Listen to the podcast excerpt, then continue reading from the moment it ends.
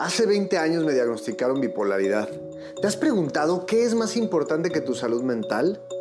Yo soy Daniel Koch y esto es Libera tu Cerebro, el podcast. Bienvenidos y bienvenidas a mi tercer episodio de mi podcast que se llama Libera tu Cerebro. Un podcast en donde te damos tips para liberar la mente de esas ideas que de pronto no te dejan avanzar, que te tienen atorado o atorada en la vida. Y hoy el tema está buenazo porque vamos a hablar de la infidelidad. ¿Qué es la infidelidad? ¿Por qué se da? ¿De dónde viene? Bueno, te recuerdo que me puedes escuchar en Spotify y en YouTube. En todas mis redes sociales me encuentras como Dani Kosh o le puedes poner Libera tu cerebro y seguramente por ahí también te voy a aparecer. ¿Qué es, primero, la fidelidad? Porque para hablar de infidelidad, tendríamos que definir primero qué es la fidelidad. ¿Existe la fidelidad? Bueno, ¿qué es? La fidelidad es la firmeza y la constancia en tus ideas, en aquellos compromisos, en aquello que elegiste. Eso es lo que dice la definición de diccionario. Y es más, te la voy a leer tal cual. Firmeza, fidelidad. Firmeza y constancia en los afectos, ideas y compromisos establecidos con responsabilidad previamente. Eso es la fidelidad. Ahora, ¿existe? Te lo pregunto a ti. ¿Existe un ser humano que pueda ser firme y constante durante toda su vida con aquellos compromisos, con aquellos afectos, con todo esto? ¿Hombre o mujer? ¿Existe? Bueno, pues aquí será importante que nosotros nos, hagamos esta pregunta nosotros mismos. Yo no puedo responderte si esto existe o no. Esa es una pregunta que tú deberás responder. Pero sí es importante que sepas que la psicología ha estudiado mucho este fenómeno. ¿Por qué se da? ¿Qué es? Y me gustaría darte un poquito de contexto histórico de la famosa palabra de poner los cuernos que se asocia directamente a una infidelidad. Dentro de las redes sociales, yo pregunté, ¿Existe, existe la fidelidad? ¿Se puede, ¿Se puede hacer esto posible? ¿Te han puesto el cuerno? Muchas encuestas fueron contestadas y muchas respuestas fueron recibidas, pero hubo una que de pronto la gente se quedó en blanco y no sabe de dónde viene realmente eh, la palabra poner los cuernos. ¿Tú sabes? Te pregunto por acá. Saludo a toda la gente en TikTok, también la gente que está en Facebook y la gente que está en Instagram. ¿Saben de dónde viene la palabra me pusieron el cuerno o puse el cuerno? Pues ahí les va. Hay muchas teorías, pero una de las más acertadas y de las más validadas, eh, resulta que en, la época medieval, cuando el rey era el amo y dueño todopoderoso eh, y, y gobernaba sobre todo el mundo, era un honor que cuando tú te ibas a casar, pues antes de que tuvieras tu noche de bodas, primero el rey tuviera sexo con tu mujer. Y entonces cuando eso estaba sucediendo, en la puerta se ponía unos cuernos grandotes en la puerta de tu casa eh, y esto representaba que en ese momento el rey estaba teniendo relaciones sexuales con tu prometida, como si fuera realmente un honor. Y entonces esto fue mutando y de ahí, bueno, pues empezó a llamarse así, te pusieron los cuernos cuando sucedía una infidelidad. Pero hay muchas teorías alrededor de esto. Esta es una de las que más encontramos, de la más validada, pero también por ahí se asemeja a los animales también con los cuernos, que pues, son los que ah, tenían derecho a tener también como muchas parejas, ¿no? Eh, también por ahí se dice que le dolía la cabeza a la persona que estaba sufriendo la infidelidad y de pronto, ¡pum!, le salieron los cuernos. Hay muchas teorías acercadas a la religión y a otros factores, pero de ahí viene la palabra, ¿no? Pusieron el cuerno, de que colgaban unos cuernos o de que salían unos cuernos o lo que fuera cuando alguien estaba haciendo, estaba, ocurriendo una infidelidad. Y es duro de pronto hablar de estos temas cuando no se entienden bien. Decíamos por ahí en las encuestas, ¿quién es más infiel? ¿Los hombres o las mujeres? ¿Y qué creen? En las encuestas, 61% contestaron de toda la gente que respondió que los hombres son más infieles. El otro 39% pues obviamente dijo que no, que las mujeres. ¿Qué ocurre con este fenómeno? Una de las cosas más importantes de la infidelidad es que sí se da naturalmente, según las estadísticas overall, en hombres. ¿Por qué? Tiene que ver con un tema cultural y con un tema de mucho tiempo. Piensa en esto, piensa en esto como hombre, cómo te han educado. Si tú piensas ahorita, hombre, te doy a escoger, te voy a poner a una mujer súper, súper buena onda, exitosa, eh, con relaciones eh, interpersonales increíbles, una persona muy atenta, ¿no? Y esa te la, te la doy a escoger como pareja. O por el otro lado, te pongo una chava que mm, no es muy exitosa quizá, no es tan atenta, no tiene mm, tantas relaciones interpersonales activas, pero está guapísima. Es más, y no te pongo a una, te pongo a cinco. Hombre, sé honesto. ¿Qué respondes a qué prefieres? ¿No?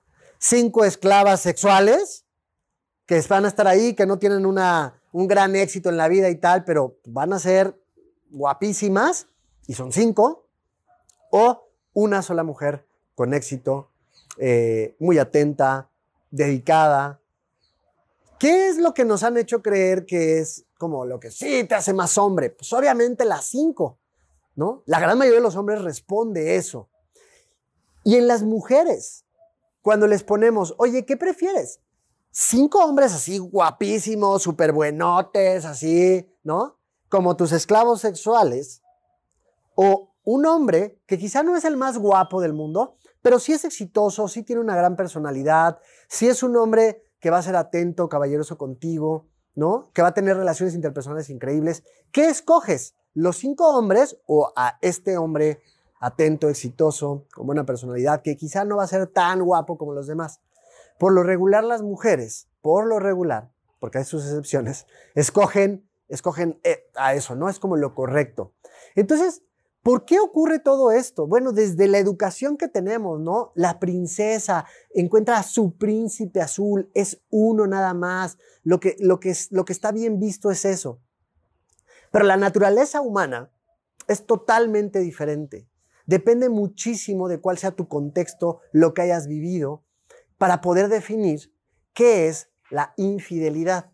Porque ahora sí pasemos a ese tema. ¿Qué es la infidelidad? Si dijimos que la fidelidad es la firmeza y constancia en cumplir estos compromisos con tus afectos, eh, con tus ideas y tal, pues la infidelidad es lo contrario, ¿cierto? Pero es muy difícil definirla como en su totalidad, porque la infidelidad se manifiesta de manera diferente en cada persona. Miren, se los digo de verdad, yo en las sesiones que tengo, los pacientes que atiendo, los clientes que veo en coaching, de pronto tienen situaciones eh, que tienen que ver con infidelidades. Y aquí sí les voy a decir algo. Cada quien define la infidelidad a su manera. Tengo personas que dicen que para ellos una infidelidad tiene que ver a un extremo muy grande, ¿no? Tiene que ver realmente con que una infidelidad solamente se da cuando mi pareja se, eh, se está acostando con otra persona. Cuando cuando hay un acto sexual como tal. Pero esto no es necesariamente en todas las parejas. Hay parejas que tengo que manifiestan que una infidelidad es simplemente que estés pensando en otra persona, que me hables de tu ex. Hay personas que una infidelidad simplemente eh, se puede dar en estás viendo pornografía, estás eh, dándole like a otras fotografías, eh, ¿no? Y entonces es muy interesante cómo esto de la infidelidad se da en varios rubros. Y para esto tendríamos que explicar y entender que existen varios tipos de infidelidades, dependiendo de cómo entiendes tú el amor. Y una de las, de las maneras de entender el amor nos la enseñaron los griegos, como por, como por ahí tendríamos que darnos cuenta que ah, de, de pronto no entendemos. Pero hay infidelidades, de pronto, en el amor sanguíneo, que los, que los griegos lo llamaron el amor estorgé, ¿no? Que es este amor de te amo porque eres sangre de mi sangre, porque eres mi hijo, porque eres mi hermano, porque eres mi mamá, porque eres mi papá. Entonces te amo por eso. Este tipo de amor los griegos lo, lo veían como un poco irracional en el sentido de que es que no hay motivos más allá de la sangre para que yo te ame. Y aquí se pueden de pronto cometer infidelidades porque hay incumplimientos de compromisos previamente establecidos. Pero no es tan grave. De pronto es mucho más fácil perdonar, ¿no? De pronto es mucho más fácil adentrarte en el, en el diálogo y en hablar de, oye, pues sí, la verdad es que, pues sí, fui infiel en esto que habíamos acordado. Después viene el amor filial, que le llamaron filos los griegos. Y este amor filial ya tiene que ver con un poquito más de conciencia en de que te amo porque eres mi brother, porque eres mi amiga, porque eres esa persona que me ayudó, que estuvo conmigo en esos momentos en los que te necesitaba. Entonces hay un amor filial que sientes a alguien porque dices, ay, me estás ayudando, gracias. ¿Sí? Y ese, ese amor filial es de amistad muchas veces. Y aquí también se pueden cometer infidelidades, ¿sí? De pronto tenemos amigos, amistades eh, que, que no son de lo más fieles a, aquellos acuerdos preestablecidos que pusimos. Y entonces de pronto ahí también hay infidelidades, pero también son más fáciles de perdonar, ¿sí?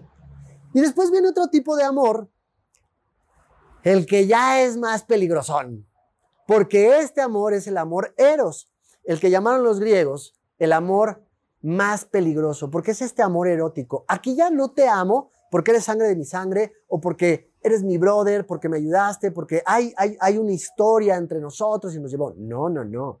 Aquí te amo porque me gustas, porque hueles rico, porque me atraes, porque me haces sentir sabroso. Me, te amo porque me haces sentir mujer, hombre. Y este amor erótico Decían que era el más vulnerable y por esa razón se tiene que proteger por el matrimonio. Es así de fácil. El amor eros es este amor que te hace sentir, que te hace vibrar, en donde yo te amo ya por razones muy diferentes. Y entonces aquí caemos en un montón de problemas. Porque entonces siento que yo soy tu dueño. Siento que yo soy tu dueña. Siento que me perteneces. Siento que que, oye, no puedes pensar en nadie más, no puedes ni siquiera estar viendo otro tipo de imágenes que te agraden y que te hagan sentir bien, porque entonces yo me voy a sentir mal. Y eso es porque te amo mucho.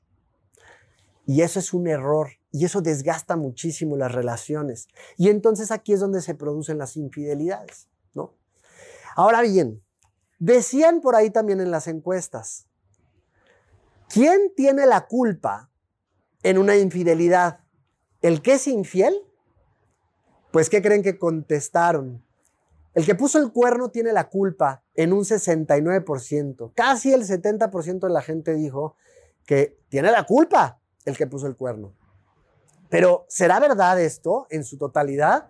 O sea, ¿existe una culpa en el me aburrí, eh, eh, eh, deseo otras cosas, híjole, incumplí con ciertos acuerdos? única y exclusivamente por parte de, de una persona, de la persona que llegó a hacerlo? No lo sé. La gran mayoría piensa que sí. Pero realmente hay un montón de otros factores que psicológicamente se han estudiado en donde muchas veces la infidelidad se produce por el comportamiento de la otra persona. En algunos casos es así. Y hay que observarlo y hay que platicarlo. Miren, la intención de este podcast y de esta charla es que podamos abrir la mente a normalizar más estos temas, a que podamos tener relaciones más sanas, a que abramos la mente a que, créanme, normalmente vamos a estar condicionados a querer probar otras cosas, a experimentar, a aburrirnos por ciertas situaciones. Ya veremos que sí hay factores que producen pues una infidelidad de manera más constante. Y una de las causas que produce una infidelidad es precisamente la falta de comunicación. Sí, la gran mayoría de las veces la infidelidad se produce porque hay una falta de comunicación. Y entonces me preguntaban muchas veces, ¿por qué se produce una infidelidad cuando la persona se quiere, cuando la persona se, supone que te quiere, que te ama, que quiere estar contigo. Bueno, es que no tiene nada que ver muchas veces una infidelidad con el hecho de que yo no te quiera. Ese es tu ego nada más hablando. Diciendo, ¿por qué? ¿Cómo es posible que me pusieron el cuerno si se supone que me querían y que me amaban? Bueno, pues las razones son múltiples. Y como te dije, una es falta de comunicación. Muchas veces, fíjate, en los hombres es curioso, pero en el sentimiento de ya siento que no hay que casar a nadie, que conquistar a nadie, ya no hay emoción, ya no hay esa presa a la que tengo que ir a casar, ¡ah! todo se empieza a ir para abajo. Ya no hay esta emoción y entonces inconscientemente el hombre empieza a buscar en otro lado dónde puede encontrar otra vez eh, eh, apertura, ¿no? Y entonces, híjole, empieza a haber una situación en donde voy a buscar en otro lado quién puede cubrir esa, esa, esa sensación otra vez.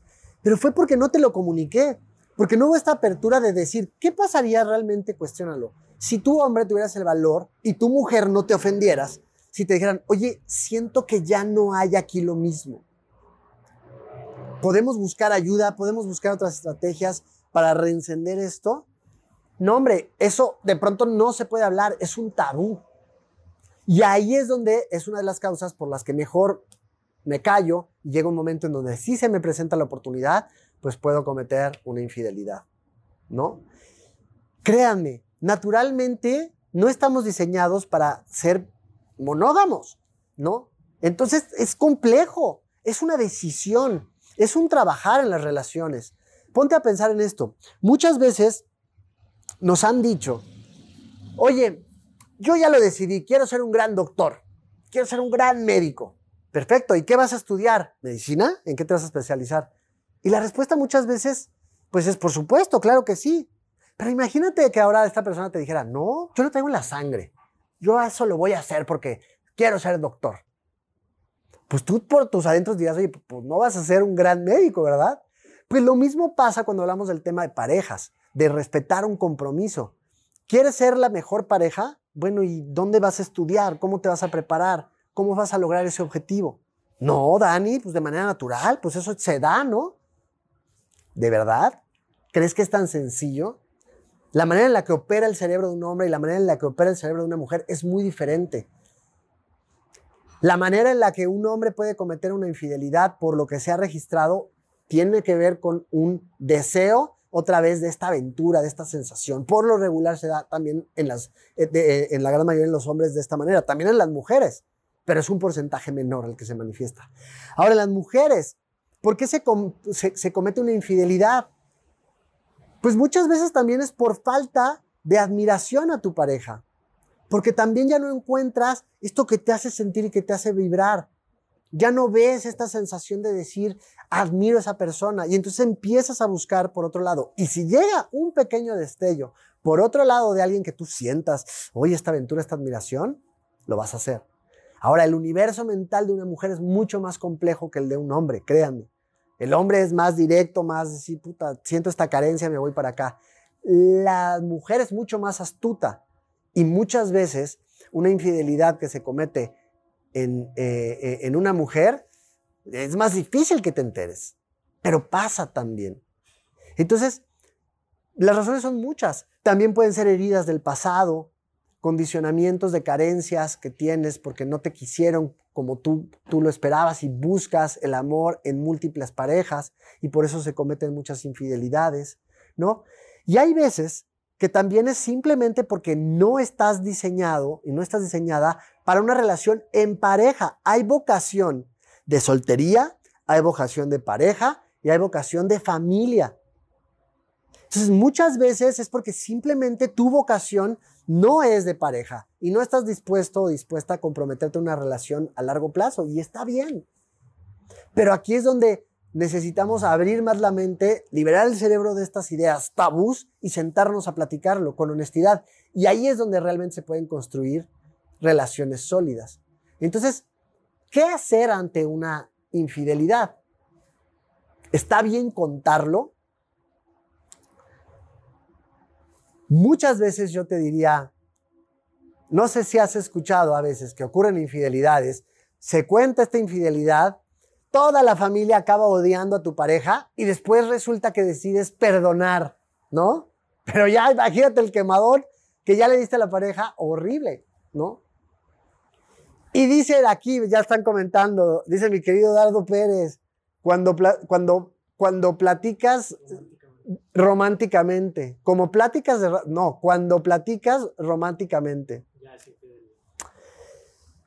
Hasta en eso, a veces podemos observar que hay una infidelidad, imagínate. ¿no? Nada más porque estoy platicando con una persona y le estoy poniendo pasión y todo. Entonces, bueno, si tú empiezas a contar todo esto, probablemente va a ser contraproducente para ti. Oye, sospecho, oye, veo, tal. Primero, lo que tienes que hacer es hablar con tu pareja, estar parejos. Por eso la pareja se llama pareja, porque viene de parejo. Y entonces, oye, siento esto, vamos a ver si tú sientes lo mismo. Vamos emparejándonos, vamos emparejándonos antes de ir y querer hablar con todo mundo, con tus amigas, con tu mamá, con tu papá, con la familia y todo, hombres y mujeres. ¿Qué es lo que hay que hacer? ¿Está bien contarlo? Pues la respuesta es que hay que hacer, hablarlo directamente con la pareja. ¿Está bien contarlo? No, de momento no, si no es con tu pareja. Espero que de verdad, si esto te sirve, lo anotes y lo tengas bien presente, porque cuando hay un acto de infidelidad y no estás emocionalmente preparado o preparada, se te va a olvidar todo. Y créanme que lo común que pasa en las relaciones, sobre todo si estás escuchando esto y tienes entre 14 y 30 años, es muy común que ocurra esto, ¿no? Ya después empezamos a entender conceptos, empiezas a elegir que estás con, alguien por una convicción propia y bueno, las cosas cambian. Pero si no, créeme que va a ser muy común que pueda pasar esto. Ahora, ¿un cuerno se perdona? La estadística, ¿qué creen que dijo? ¿Un cuerno se perdona? 61% de la gente dijo no un cuerno no se perdona. Y claro, lo entiendo, ¿no? Se habla esto desde el dolor, desde el cómo. O sea, es que no puede ser posible. Si tú me eres infiel, no va a haber un perdón. Ahora, lo que es curioso es que 55% de las personas contestaron que les han puesto en cuerno y 42% de las personas contestaron que han puesto el cuerno. O sea, por ahí casi, casi estamos entre mitad y mitad entre la persona que ha puesto el cuerno y la que ha experimentado una sensación de poner cuernos. Realmente es increíble, ¿no? Es un fenómeno que experimentamos casi todos los que nos adentramos en un tema de relación. Y hablo de relación en todos los sentidos, erótica, filial y, sanguínea, ¿no? Hay infidelidades, se cometen, es que imagínate, la fidelidad, por definición, es esta firmeza y constancia en el cumplimiento de aquello que pactaste en un principio. Tienes que ser un soldado, ¿no? Una guerrera muy ah, grande y capacitada para realmente de pronto no cometer infidelidad. Ahora, por esto es muy importante hablarlo, porque hay de infidelidades infidelidades y tú las defines, qué sí se permite y qué no. Y ahora bien, cuando hablamos de que una infidelidad se da y se, puede o no perdonar, ¿por qué no pensamos antes en se puede evitar? Y aquí es donde ya hablaremos de temas de salud mental. ¿Cómo se liga esto a la salud mental? ¿Se puede evitar una infidelidad? Híjole, créeme que hay muy pocas eh, cosas en nuestro control y evidentemente el que te sean fiel o no, pues no está en tu control.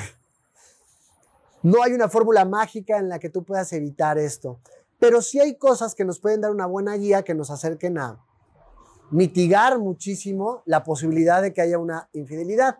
Y esta es comunicación, estar en constante comunicación con tu pareja, apertura y comprensión.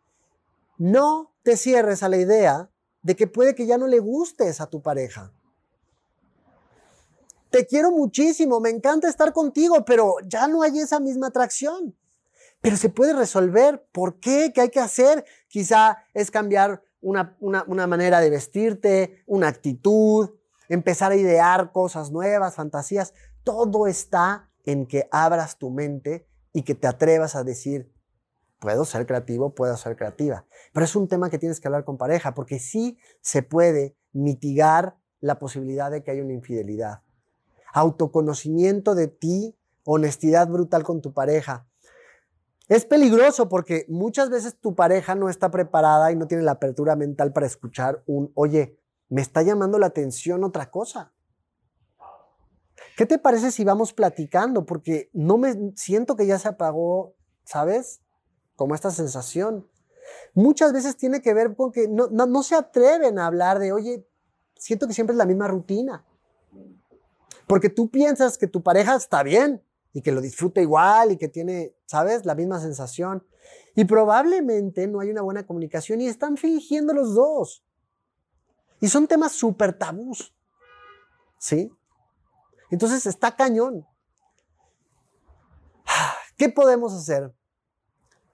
Mira, tu salud mental es lo más importante que existe. Y gran parte de una buena salud mental está en que entiendas que no somos perfectos y que la persona podría hacerte infiel, sí, pero va a ser mucho más difícil si tú cuidas de ti, si tú te eres fiel primero a ti. Eso te hace una persona muy atractiva, porque pregúntate, ¿por qué alguien te sería infiel si tú eres fantástico o fantástica? ¿Por qué sería esto posible? Si tú eres una persona que cuida de tu cuerpo, que cuidas de tu alimentación, que cuidas de tus pensamientos, que cuidas de todo lo que te está haciendo eh, ser una persona saludable, ¿no? Si tú eres una persona en tu mejor versión, como por qué alguien quisiera cambiarte. Si constantemente te estás reinventando, si eres divertido, divertida, si eres una persona que trabaja en, en verte así, como por qué alguien quisiera hacerte infiel.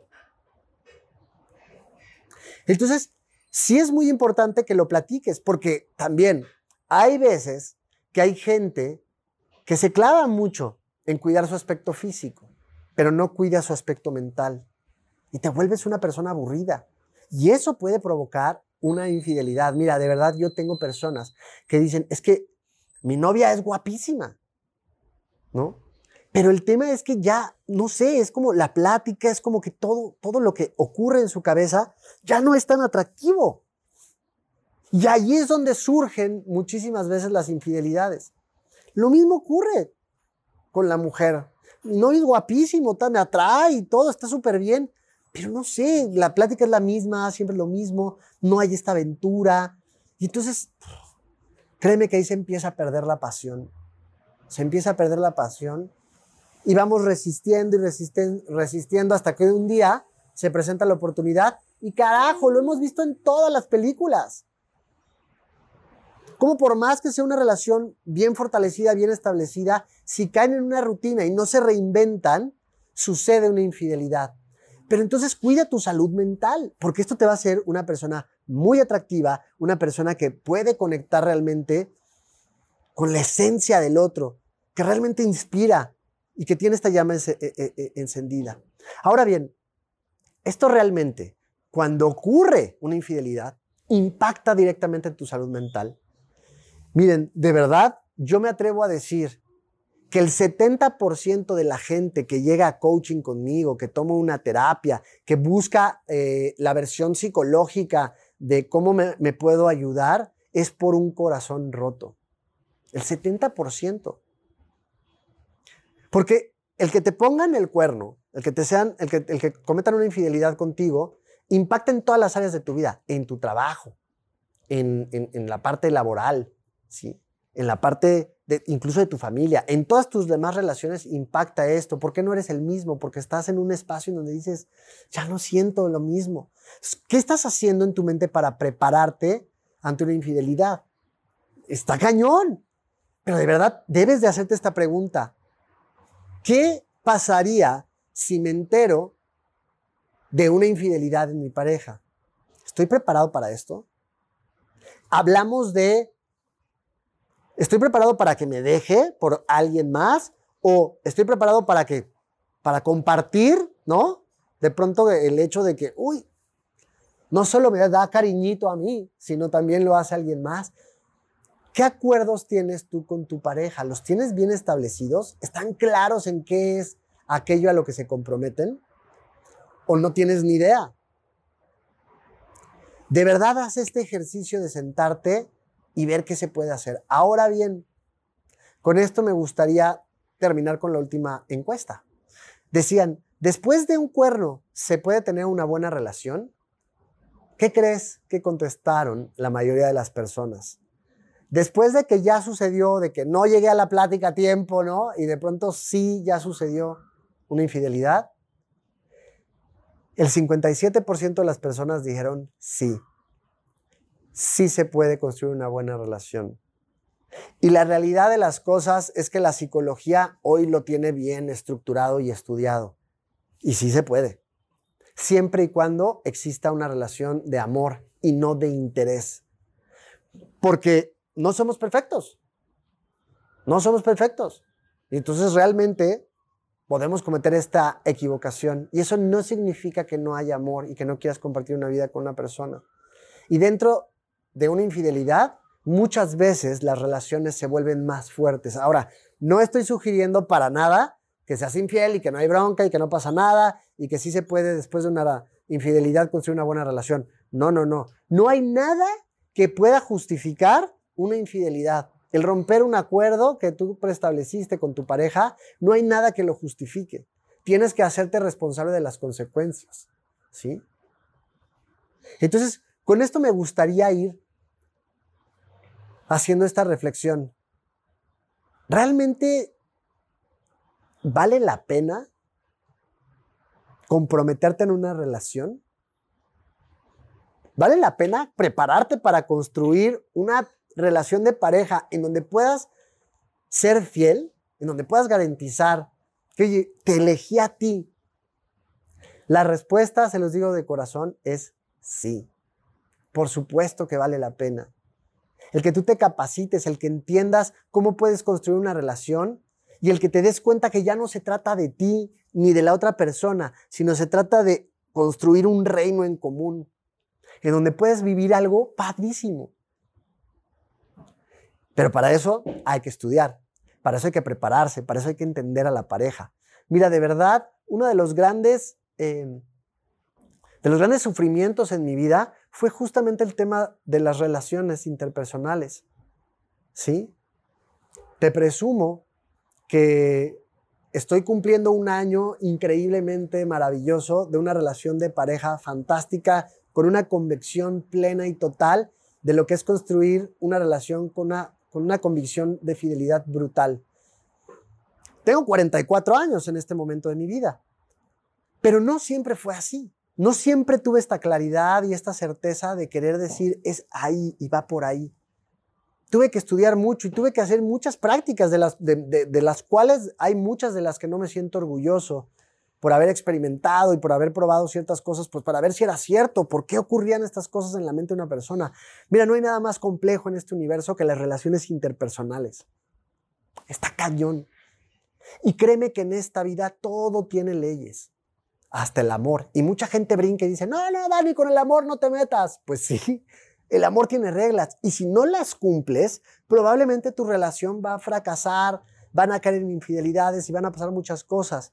Porque piénsalo, estás entrenado o entrenada para genuinamente poder comprometerte de verdad en una relación? ¿O solo dices, no, ah, no, pues se va a dar, llegará el indicado, llegará la, la indicada, llegará esa persona que mágicamente yo voy a elegir y no, no, no, créeme, no llega mágicamente. Es algo que tienes que ir construyendo poco a poco. Es algo que tienes que ir labrando poco a poco. Entonces, bueno, hagamos un resumen. Dijimos la, fidelidad, ¿qué es? ¿No? Pues ya dijimos que es esta firmeza, esta constancia, en cumplir esos compromisos preestablecidos con responsabilidad, en tus afectos, en tus ideas. ¿no? Porque piensa en esto también. ¿Qué tan fiel eres también a tus ideas y a ti mismo? ¿Qué tan fiel eres con lo que dijiste que ibas a hacer? Desde ahí tendríamos que empezar a darle el valor a la fidelidad. Entonces, ¿existe la fidelidad? En resumen, sí. Sí, sí existe. ¿Difícil construirla? Sí, pero sí existe. Y luego dijimos, bueno, cuando hablamos de la infidelidad, le damos siempre esta como connotación amorosa, erótica, en donde me pusieron el cuerno. Y dijimos que eso viene de que le colgaban ahí los cuernos a la puerta cuando el rey estaba teniendo relaciones sexuales con tu prometida en épocas, en, épocas medievales, pues era lo que se usaba y era un honor. Y entonces de ahí tenemos la idea de que es que se puso el cuerno. Pero luego esto mutó y la religión y muchas personas empezaron a decir que era que te dolía la cabeza y entonces por ahí, cuando estaban cometiendo una infidelidad, te salían unos cuernos. Y bueno, hay muchas historias alrededor de, pero todo tiene que ver con que es un acto doloroso, ¿no? Y muchas veces echamos culpas. Entonces decíamos que el porcentaje se cargaba el, que, el que está poniendo los, los cuernos, el que los puso es el que tiene la culpa. Y muchas veces no es así. Es una circunstancia que se, se hace en pareja. Y si hay que culpar a alguien, sería a la falta de comunicación. ¿Y de dónde empezó? Entonces, en lugar de buscar culpables, yo podría resumir en, ¿qué tal que empezamos a practicar y a normalizar el abrirnos? ¿No? Antes, híjole, de verdad, créanme, era, si tú pones el cuerno y tienes muchas mujeres, eres el rey, eres un macho, eres un macho alfa, un varón. Si tú pones el cuerno, mujer, eres una zorra. Está muy mal visto. Pero, hey, todos estamos en la vulnerabilidad de poder cometer ese error. Quitémonos esa idea de la cabeza, libremos el cerebro de esa idea. Todos podemos cometer y no por eso eres una zorra, o eres un gran macho alfa, o, un, o, una mala persona, o porque no lo hiciste una buena persona. No, quítate eso de la cabeza y mejor empecemos a labrar qué sí puedo hacer. Y se abre la conversación. Me siento de esta manera, estoy pasando por estas situaciones y a partir de ahí yo ya podría empezar a construir una relación en serio con ideas claras, con acuerdos concisos. Y después dijimos, ¿se puede evitar? Pues sí, puedes prevenirlo, puedes prevenirlo. No está en tu control totalmente, no, nunca, pero tienes que cuidarte del peor enemigo. Y mucha gente luego dice, ¿quién es el peor enemigo? Eh, el que le está dando like, ¿no? A las fotos de mi novia, ¿no? ¿El peor enemigo quién es? Aquel que coquetea. La peor enemiga es aquella zorra que anda ahí con ropa bien ajustadita, paseándosele por enfrente a mi marido. No, ese no es el peor enemigo o la peor enemiga. El peor enemigo eres tú en tu peor versión. El peor enemigo para una infidelidad, el que puede propiciarla, eres tú en tu peor versión. Cuando te vuelves tóxica, tóxico, cuando no estás cuidando de tu cuerpo, cuando no eres una persona alegre, cuando no eres una persona que te estás reinventando, te conviertes en tu peor enemigo. Entonces yo creo que por ahí está el hecho de que puedas prevenir de la, mejor manera una infidelidad. Carajo, revisa si estás siendo tu mejor versión y si, si estás siendo realmente una persona atractiva. Y después, por último, dijimos, se puede construir entonces una buena relación después de un cuerno. Por supuesto, nada justifica el que pongas un cuerno, el que seas infiel, pero sí, sí se puede. Sí se puede. Y, y es algo que yo invito a mucha gente a que reconozcamos hasta dónde hay amor y hasta dónde hay interés. Y si hay amor genuinamente, se vale perdonar, se vale decir, vamos a reinventarnos y a veces ahí se crean relaciones sólidas. Pero habrá que hacer mucha chamba. ¿No? Psicológica, habrá que trabajar mucho en cómo no vas a seguir reclamando eso, cómo, cómo te vas a limpiar de, esa, de ese dolor, de esa sensación, porque la emoción ahí va a estar. Pero sí se puede, esa es la respuesta. Bueno, esto es el contexto entonces de la infidelidad. Sí sucede, es muy común, debemos de quitarle ese tabú ya a la, a la relación de pareja de que no, hombre, yo jamás sería infiel. No, sí podría serlo. ¿Por qué? ¿En qué te basas para decir que tú jamás lo serías? ¿Te estás preparando? ¿Tienes la información correcta?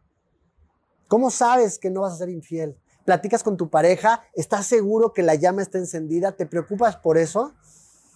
La infidelidad va mucho más allá de lo que tú crees que es la infidelidad.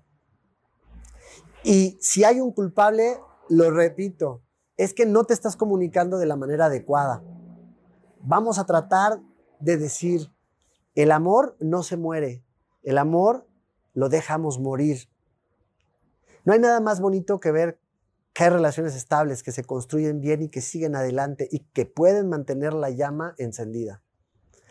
Con esto me quiero despedir. Esto fue todo. Por favor, escríbeme si te gustó el tema, si hay algo más que te gustaría saber acerca de la infidelidad y cuéntame de qué otros temas te gustaría que habláramos en este podcast de Libera tu cerebro. ¿De qué te gustaría liberar tu cerebro? Hoy hablamos de la infidelidad y te reto a, ¿podrás liberarte de ese concepto, de esta cosa rara? ¿Lo podrás hablar y liberar tu cerebro de esa idea de que, uy, es algo terrible, que no se puede perdonar? Te invito.